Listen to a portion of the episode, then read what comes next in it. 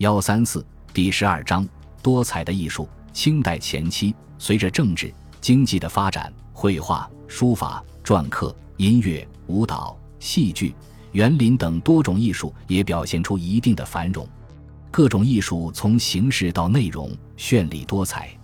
绘画进入了鼎盛阶段，书法进入了碑学新时期，篆刻出现了许多新流派。俗乐成为这一时期音乐方面的主要特征，民间舞蹈日益兴盛，舞蹈在戏剧中得到了很大发展，地方戏剧有了长足的进步。皇家行宫、皇家园林、私家园林建筑群体的出现，反映了这一时期园林艺术的发展进入了新阶段。